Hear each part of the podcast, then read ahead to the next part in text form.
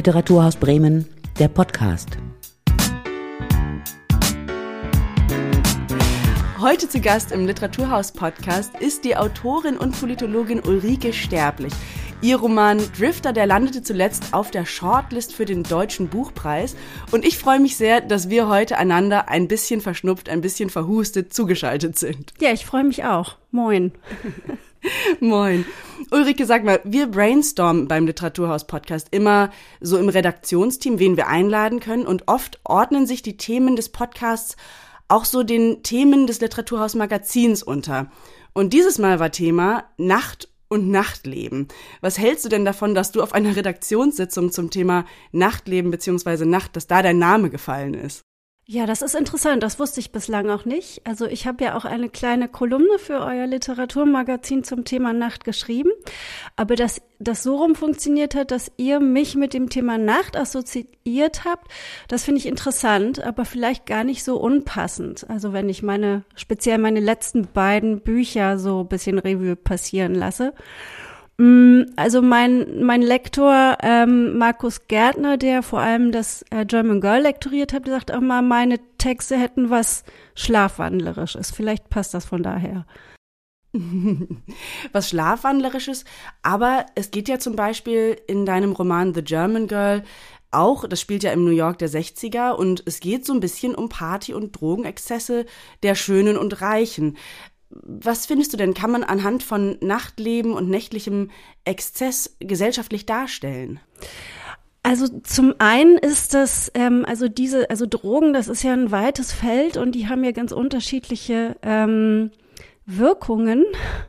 Und äh, gerade diese Drogen, ähm, um die es da verstärkt in German Girl ging, sind ja eher so ähm, ähm, Aufputsch-Sachen, die jetzt gar nicht nur so fürs Nachtleben verwendet wurden, dann natürlich auch, um eben wirklich durchmachen zu können, aber eben ja sehr viel zu der Zeit äh, wirklich um einfach zu funktionieren, auch im Job, also von Businessleuten, von Politikern, von Sportlern, eigentlich von allen möglichen Leuten, sogar von Hausfrauen, ähm, um einfach ihr Tagwerk, mit ihrem äh, Tagwerk möglichst effektiv klarzukommen.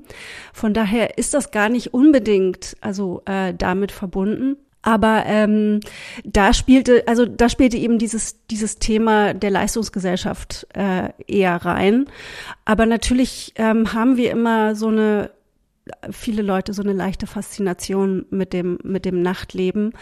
Ähm, vielleicht, weil wir eher eigentlich tagaktive äh, Tiere sind und das ist dann vielleicht ein bisschen exotisch, ähm, äh, sich damit zu befassen, wie man, wie man in der Nacht unterwegs ist. War das auch so ein bisschen die Idee, also dem gesellschaftlichen Leistungsdruck dieses traumwandlerische Schreiben, was du gerade erwähnt hast, entgegenzustellen oder das darin zu äh, umzuwandeln? Also ich glaube, diese Art, wie ich schreibe, die der äh, Markus Gärtner traumwandlerisch oder auch mal schwebend genannt hat, die habe ich gar nicht, diese habe ich nicht bewusst eingesetzt. Also das ist, hat er so konstatiert und das ist, ähm, das scheint eher so mein Ton zu sein. Das habe ich dem nicht bewusst entgegengesetzt. Ja, äh, wie gesagt, also das mit dem Thema ähm, Leistung hatte ich mich davor mal befasst. Ähm, da war ich auch mal zu einem äh, Kongress, ähm, eingeladen beim Literaturhaus Freiburg war das, glaube ich.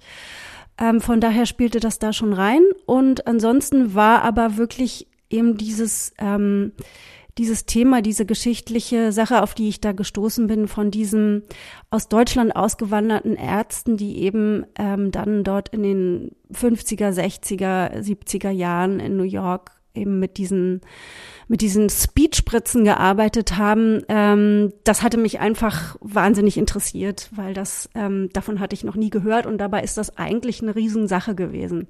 Mhm. Also du hast es ja eben äh, schon erwähnt, es ist, äh, spielt im New York der 50er und 60er Jahre. Aber dein neuer Roman Drifter, der spielt ja in Berlin der Gegenwart. Was hat dich denn an diesen unterschiedlichen historischen und geografischen Bezügen so gereizt? Also zum, also erstmal spielt er gar nicht in Berlin, äh, Drifter. Ach so, ich hatte das so ähm, gelesen. Also ja, es ist ganz komisch. Manche lesen das so, manche lesen das gar nicht so, aber objektiv ist tatsächlich keine, ähm, also habe ich das richtig vermieden, irgendeine, einen Berliner, äh, irgendwelche echten Berliner Bezüge da reinzubringen. Also auch die Straßen sind sowas wie Parkallee oder sowas, die gibt's ja auch in Bremen. ähm, das könnte in jeder ähm, deutschen Großstadt spielen. Also ähm, darum habe ich auch bewusst geschrieben, nur Landessender und jetzt nicht RBB oder sowas. Ne? Also ich habe eigentlich immer also alle spezifischen, nicht nur Berlin, sondern alle spezifischen Stadtbezüge so ein bisschen vermieden. Genau, also das wollte ich eher eigentlich so generisch gehalten haben und, und nicht auf einen äh, bestimmten Ort bezogen haben. Warum war dir das wichtig? Also ich habe da äh, ein bisschen hin und her überlegt und ich hatte ja schon mal, also vor dem German Girl noch ein Buch geschrieben über Berlin. Ich bin ja in West-Berlin aufgewachsen, mhm. die halbe Stadt, die es nicht mehr gibt. Und vielleicht wollte ich so ein bisschen, also eine Idee war, ähm, dass ich nicht so äh, immer als Berlin-Spezialistin äh, mich festlegen wollte. Ähm, ja, ich wollte es einfach so ein bisschen breiter aufgestellt haben. Also es sollte eben nicht ein Buch über Berlin sein, sondern über was anderes. Und da fand ich, ähm, das würde das dann zu sehr dominieren.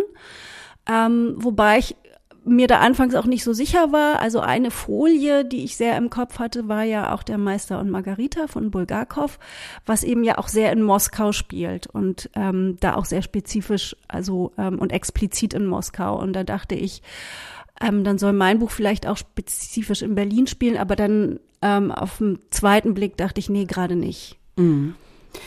Macht es denn für das literarische Schreiben einen Unterschied oder was für einen Unterschied macht es, ob man Ort und Zeit gut kennt oder es sich erst drauf schaffen muss? Ja, ich glaube, ähm, man muss das vor allen Dingen in seinem Kopf haben. Dann kommt es natürlich darauf an, will ich historisch korrekt sein? Das hatte ich bei ähm, German Girl und New York schon so ein bisschen in Anspruch. Ähm, das musste ich mir drauf schaffen. Zum einen für die Fakten, zum anderen musste ich das auch so in meinen Kopf bekommen, um das Gefühl so äh, ein bisschen authentisch zu vermitteln, also dass man sich wirklich auch irgendwo befinden kann. Dafür muss man sich da, glaube ich, reinfühlen und reindenken.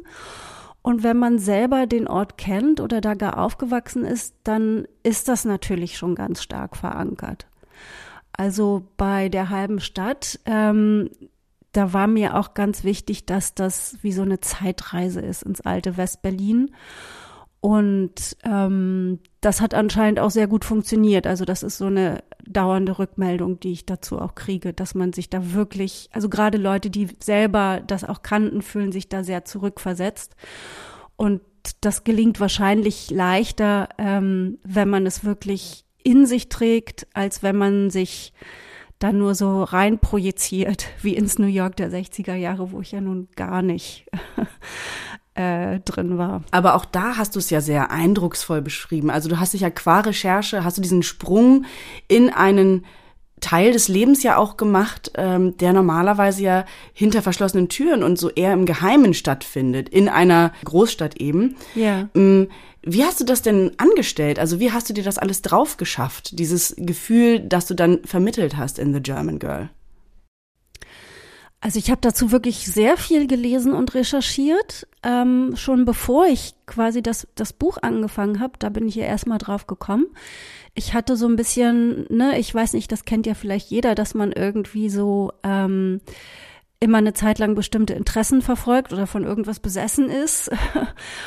Und das war bei mir, da hatte ich einfach eine Zeit lang gerne so Oral History Bücher gelesen, die es ähm, im englischsprachigen also viel mehr oder was ein etablierteres Genre ist als bei uns. Ähm, also bei uns gab es irgendwann mal Verschwende deine Jugend äh, über den Anfang von Punk in Deutschland, speziell in Düsseldorf. Das hatte damals schon vor einiger Zeit auch Furore gemacht und sowas gibt's halt viel mehr. Ne? Also ähm, Bücher, die wirklich also komplett mit Zeitzeugenaussagen arbeiten. Das liest sich zum Teil sehr lebendig. Und da hatte ich eben aus dieser Zeit ähm, viel gelesen und ähm, begegnete da immer wieder diesen Geschichten über ähm, über bestimmte Personen, über das war natürlich viel Andy Warhol und und, und Edie Sedgwick und ähm, und dass die eben immer zu diesen komischen Ärzten gingen. Und das tauchte in verschiedensten Büchern, auch in Filmen kam mir dieser Topos immer wieder entgegen. Und ähm, dann habe ich das überhaupt erst nachrecherchiert. Und also ich hatte schon was dazu im Kopf, Bilder. Ähm, wie gesagt, man sieht ja auch wahnsinnig viele Filme, also amerikanische Filme aus den 60er, 70er Jahren. Ne? Das haben wir alle so ein bisschen im Kopf. Und ähm, ja, und dann habe ich einfach noch mehr dazu gelesen. Und anders als bei Berlin kann ich da natürlich nicht beurteilen, wie authentisch das ist. Ich habe letztlich einfach nur das Bild, das bei mir entstanden ist, dann da reproduziert. Und da denke ich auch, solange das dann eine Lebendigkeit entwickelt und was Intensives hat, ist das auch legitim. Da trete ich ja nicht mit dem Anspruch an, dass das wirklich alles genauso stimmt oder für jemanden, der in den 60ern in New York gelebt hat, stimmt ähm, sondern es muss ja literarisch funktionieren. Es würde mich aber natürlich interessieren, ob das für jemanden, der in den 60ern in New York gelebt hat, was, was das machen würde. Aber dafür müsste es natürlich erstmal auf Englisch übersetzt sein. Naja, aber dafür hast du ja auch die Protagonistin, die eine junge Deutsche ist, die nach New York geht. Ja, genau. Also das ist, das war für mich dann natürlich die sozusagen der Aufhänger oder die Legitimation, ähm, äh, die, also die Erzählstimme zu finden, dass das eben auch ein Berliner Mädchen ist. Und es gibt ja auch mindestens zwei Kapitel in dem Buch, die dann auch in Berlin der 60er Jahre spielen. Ähm, und da speziell eben auch ähm, in der Zeit und an dem Tag, an dem Rudi Dutschke erschossen wurde, das spielt dann da eine Rolle. Und aber ich bin natürlich auch nicht in Berlin der 60er Jahre gewesen. Auch da musste ich mich ein bisschen reinlesen und ähm, mich da reinfühlen. Wobei ich es mir natürlich etwas besser vorstellen konnte. Mhm. Und dein letzter Roman Drifter, wir haben jetzt gerade schon gesagt, er spielt nicht in Berlin, aber er hat, wie anfangs gesagt, hat es auf die Shortlist des Deutschen Buchpreises geschafft. Hat, sie, hat dich das überrascht? Das hat mich ehrlich gesagt sehr überrascht. Ähm, ich weiß auch gar nicht warum. Ähm, ich will da gar nicht mein Licht unter den Scheffel stellen und sagen, das hat mich überrascht, weil ich das jetzt irgendwie nicht für gut genug gehalten habe, sondern vielleicht eher, weil ich schon, also es kam ja auch in den Kritiken immer mal wieder raus, gerade in den ähm, Besprechungen der Shortlist an sich, dass das so ein bisschen rausfällt.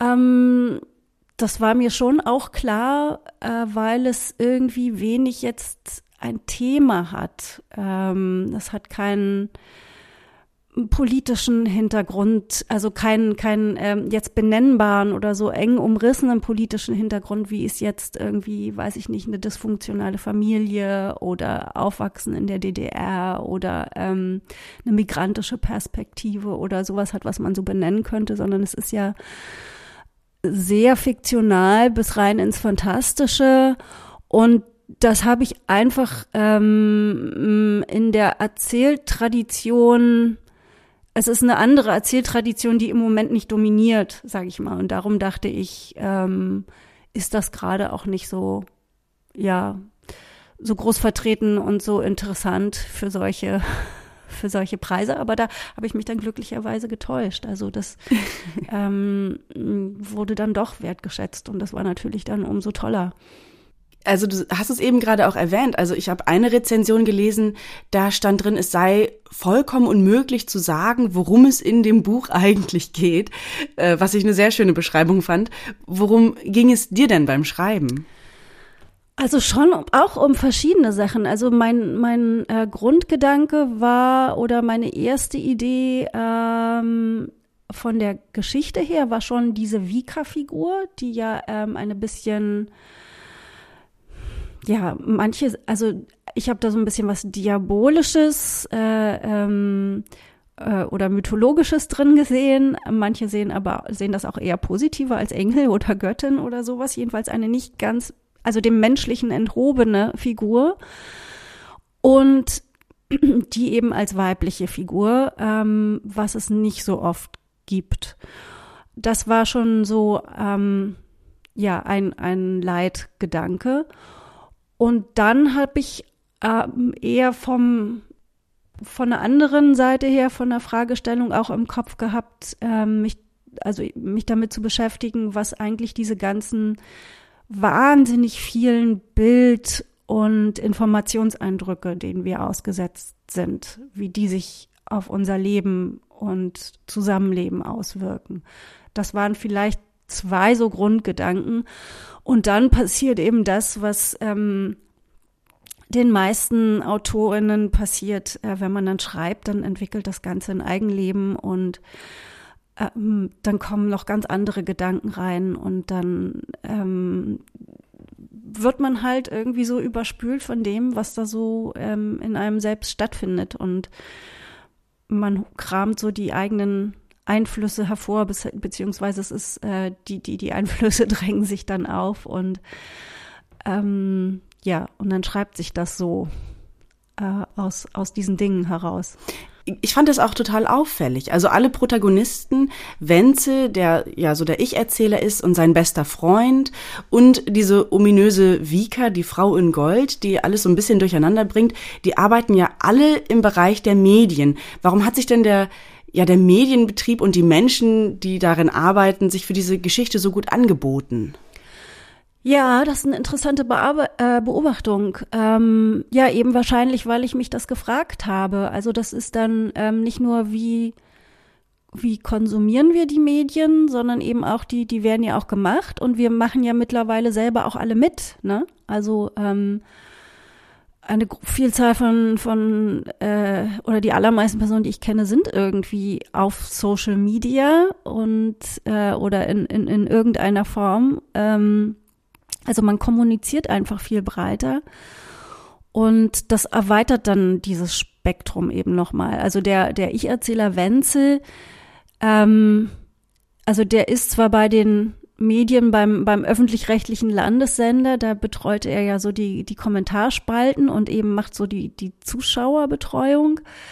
Ähm, das heißt, er ist jetzt eigentlich nicht selber jemand, der etwas veröffentlicht, sondern er ist jemand, ähm, der das, was andere sagen, ähm, moderieren muss und damit zu tun hat, wie die Menschen darauf reagieren. Und ähm, die Vika ist eher so eine ähm, Social Media Influencerin, ähm, aber eher so ein bisschen ja die Karikatur einer solchen. Und die dritte Hauptperson, der beste Freund, Killer, ähm, von dem weiß man nur, dass er mal in der PR-Abteilung eines Konzerns gearbeitet hat, was ja auch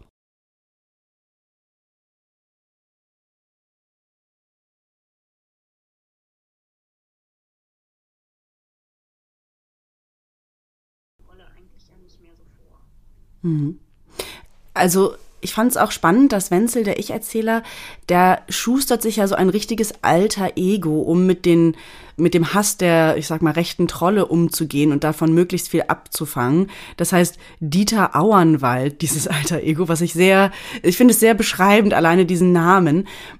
Findest du, dass dieses, diese Art von Erfindung, Selbsterfindung, Schwindel, vielleicht auch so ein bisschen Trickbetrug, ist das für dich ein essentieller Teil von den sozialen Medien oder von dem, wie wir heutzutage miteinander umgehen? Ja, also bestimmt. Also viele Leute haben ja ähm, ein alter Ego in den Medien. Also auch, ähm, ich denke, das ist auch gar nicht mal so auf heute beschränkt. Ne? Also ich meine, Loriot war auch ein alter Ego von Vico von Bülow und ähm, das ist, das war, glaube ich, schon schon immer so.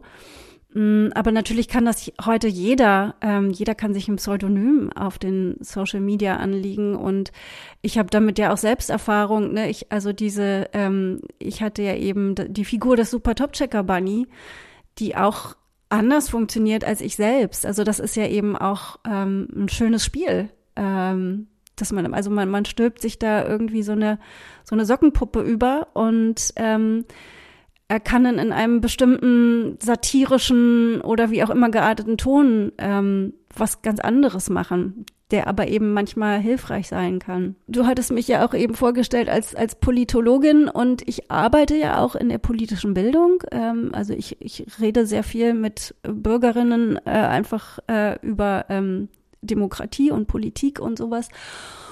Und also ich habe, also das muss gar nicht in die sozialen Medien sein. Also ich habe mit diesem, mit dieser Art, die ich in dem Buch beschreibe, was dem, was Wenzel da begegnet in den sozialen Medien, habe ich auch in der Realität zu tun, also von Angesicht zu Angesicht. Ähm, das gibt's eben auch. Und ich hatte tatsächlich mal mit dem German Girl hatte ich eine Lesung in Mainz und einer der Veranstalter hat hinterher beim Essen erzählt, dass er eben, der macht eben tatsächlich sowas. Ähm, der arbeitete, glaube ich, fürs ZDF und betreut da eben auch ähm, die Social Media Kanäle.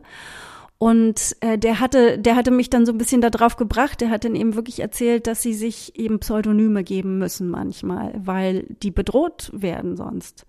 Also die die Leute, ähm, die übertragen einfach ähm, also, also ihre ganze Wut auf diejenigen, die irgendwas für sie repräsentieren. Und wenn man da nur sitzt und irgendwie so Angestellter ist, der irgendwas moderiert, ähm, dann reicht das schon. Und äh, das ist also jetzt ähm, gar nicht so an den Haaren herbeigezogen.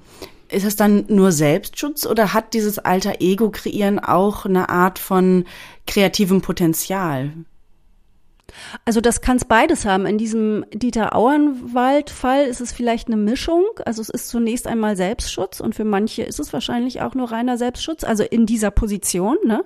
wenn man merkt, ähm, also ich hier an dieser Stelle will ich meinen echten Namen nicht sagen, weil wir äh, sonst kommen Leute und finden raus, wo ich wohne. Also das kann einfach reiner Selbstschutz sein. Und so wie das in dem Buch beschrieben ist, ähm, wird dann aber Wenzel auch durch diesen Dieter Auernwald ähm, verändert also sich auch ein bisschen, was man glaube ich merkt, also was wahrscheinlich jeder Schauspieler total gut kennt. Ähm, äh, wenn ich mir einen anderen Namen gebe und versuche, was anderes zu sein, dann, dann verändert sich plötzlich auch so ein bisschen meine Perspektive und manche, meine Persönlichkeit.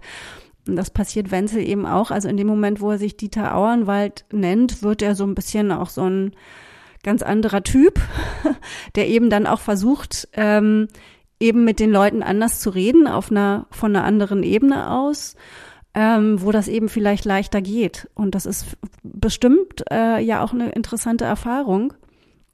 Und das ist ja auch die Idee hinter sowas wie Rollenspielen. Also ich habe ja zum Beispiel mal, ähm, wenn man mal irgendwie sowas wie so ein Kommunikationstraining oder Anti-Aggressionstraining oder sowas macht, dann macht man in so einer Gruppe ja häufig so Rollenspiele, wo man dann die andere Seite übernehmen muss, ne, damit man das üben kann. Und die, die Seite des Aggressors einfach oder der, der irgendwie mit, mit, mit plumpen Parolen um sich schmeißt.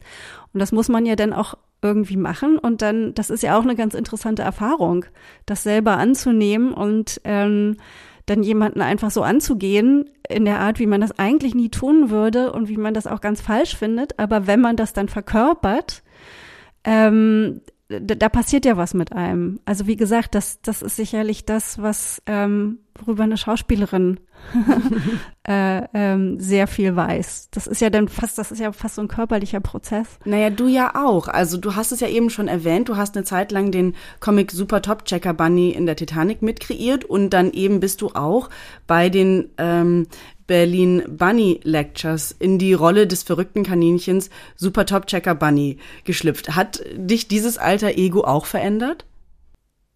Ja, also in dem Moment ist das so eine kleine Transformation, würde ich sagen. Also das ähm, ermöglicht einem, sich was herauszunehmen, was man sonst nicht tun würde. Ähm, ich denke da auch oft drüber nach, weil ich dann natürlich merke, dass ich so als ganz normal ich, Ulrike Sterblich, dann ja immer versuche, mh, hm, vernünftig zu reden und ausgleichend und ähm, wenn ich oder wenn ich auch in dieser, unter diesem Namen und als ich selbst was, was moderiere, was ich ja auch schon gemacht habe. Und wenn ich aber das Super Top Checker Bunny war, das eben mh, hm, so eine naive, freche Haltung einnimmt, dann konnte ich ganz andere Sachen sagen. Und das war, hat natürlich einerseits, hatte das einen ganz anderen Unterhaltungswert, aber das hatte, ähm, das konnte auch andere Sachen rauskitzeln. Und in dem Moment, also wenn man sich dann da für die Zeit und auf einer Bühne ist es ja sowieso eine Ausnahmesituation, wenn man sich dann da reinfallen lässt, ja, dann macht man auch was anderes, dann traut man sich was anderes, ähm, weil man ja auch äh, von sich selbst Abstand nehmen kann. Also öffnet es auch einen anderen Raum für Diskurs, den man sonst vielleicht als Person, die man so im Privaten ist, den man gar nicht befüllen wollen würde oder könnte vielleicht? Ja, auf jeden Fall. Also das, das wäre sicherlich ähm, nicht möglich, dass ähm, jeden Tag zu sein oder so, dass wir, ähm, äh, also man ist ja das, was man ist und da muss man schon irgendwie in eine Rolle schlüpfen, um jemand anderes zu sein. Ähm, da kann man sich, glaube ich, nicht sagen, ähm, ich bin jetzt einfach immer so oder so, oder das wäre ja auch ähm, hochartifiziell.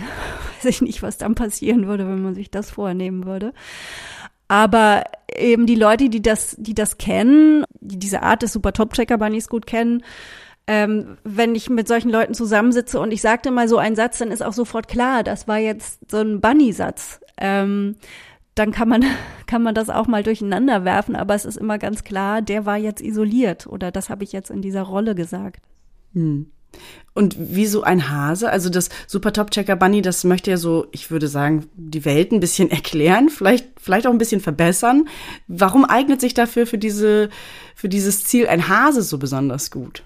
Oder ein Kaninchen?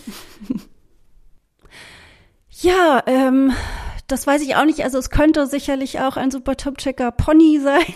also, also es passte irgendwie zu diesem Wortungetüm einfach sehr schön. Ähm, ich mag Hasen sehr gern.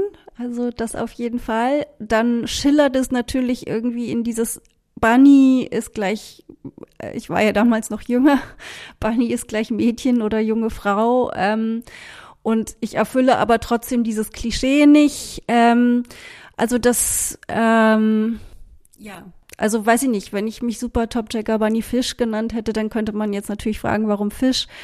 Also, für, also irgendein Tier ist es dann halt am Ende oder irgendeine Bezeichnung und ein Hasen fand ich dafür einfach ganz schön. Ein sympathisches, ein knuffiges, auch ein Tier, dem man Naivität ja zuspricht vielleicht, ne? Ja, genau. Und ähm, da hat man gleich so ein paar Assozi Assoziationen, ne? Die Häschenwitze, äh, die passen da sehr schön zu, wo das Häschen ja auch immer erstmal ein bisschen als dumm rumkommt, aber am Ende ja eigentlich auch listig ist und mit dieser eigentlich so ähnlich wie das Super Top Checker Bunny mit mit dieser listigen Naivität ja immer das Gegenüber so ein bisschen überrumpelt. Das war ja auch das Konzept der Häschenwitze. Mhm. Und ich meine, was ja auffällt, ist, dass Tiere generell ein Thema sind, das sich äh, durch deine Arbeit zieht. Also in dem Buch Drifter zum Beispiel spielt auch ein großer Hund eine Rolle, der irgendwie Hip-Hop tanzen kann und Choreografien auswendig lernen kann. Und du hast im letzten Jahr auch ein ganzes Buch über Tiere geschrieben, und zwar von Okapi, Scharnierschildkröte und Schnilch, ein prekäres Bestiarium. Und darin geht es um vom Aussterben bedrohte Tiere woher kommt denn dieses, dieses Fable oder dieses Interesse oder diese Vorliebe für Tiere bei dir? Mm, ja, also ich, ich finde das eben schon wirklich ein, ein großes Ding und ein Thema. Ähm, was, was, also wir sind ja irgendwie als lebendige Wesen verwandt und bewohnen zusammen diese Erde und Natürlich haben wir die Biologie und wissen da auf eine Art ganz viel drüber und auf eine andere Art wissen wir irgendwie so gar nichts. Also über das Erleben eines Tieres. Und ähm, es gibt die Wildtiere ähm, und es gibt eben die Tiere, die wir, die Nutztiere, die wir wahnsinnig ausbeuten. Das finde ich auch irgendwie eigentlich ein Riesenthema.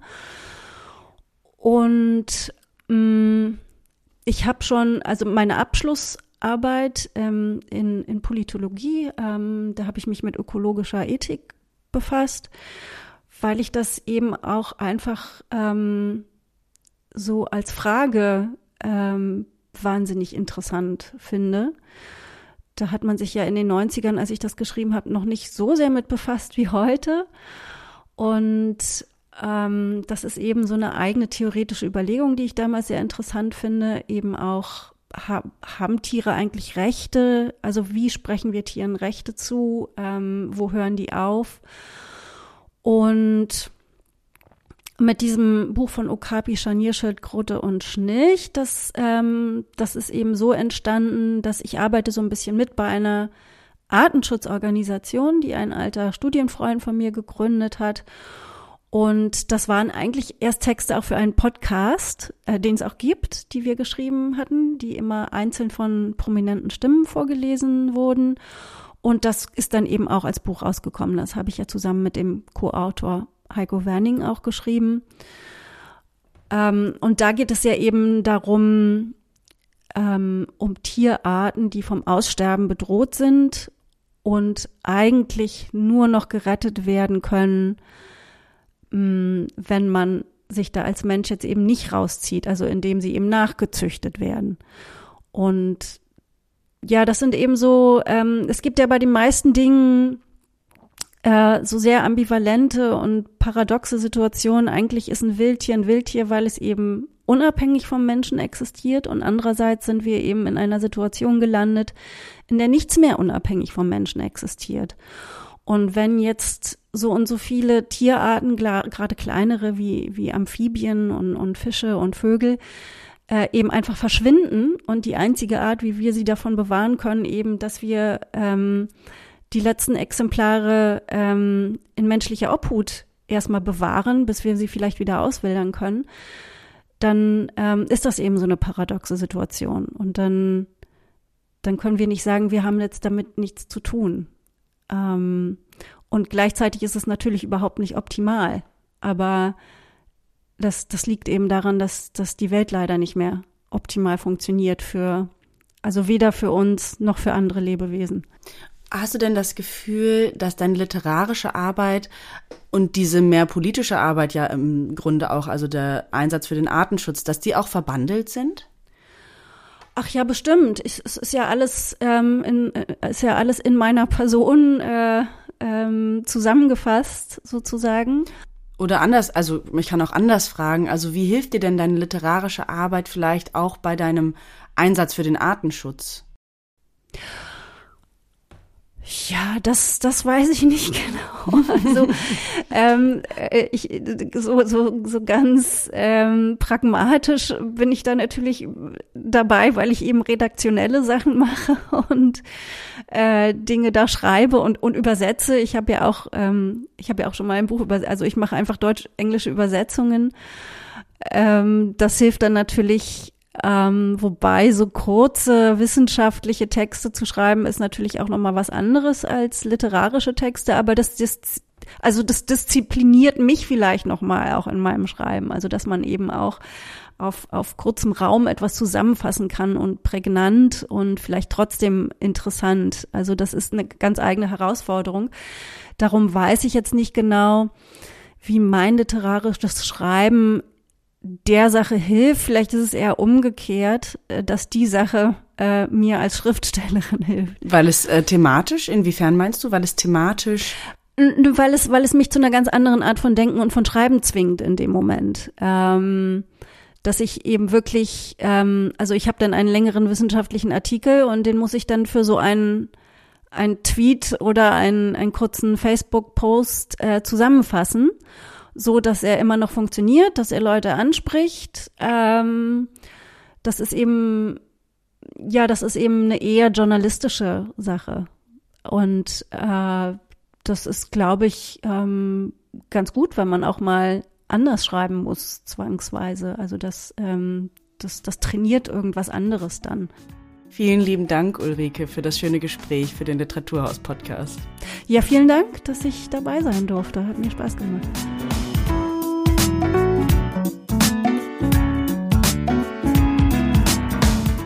Das war Literaturhaus Bremen, der Podcast.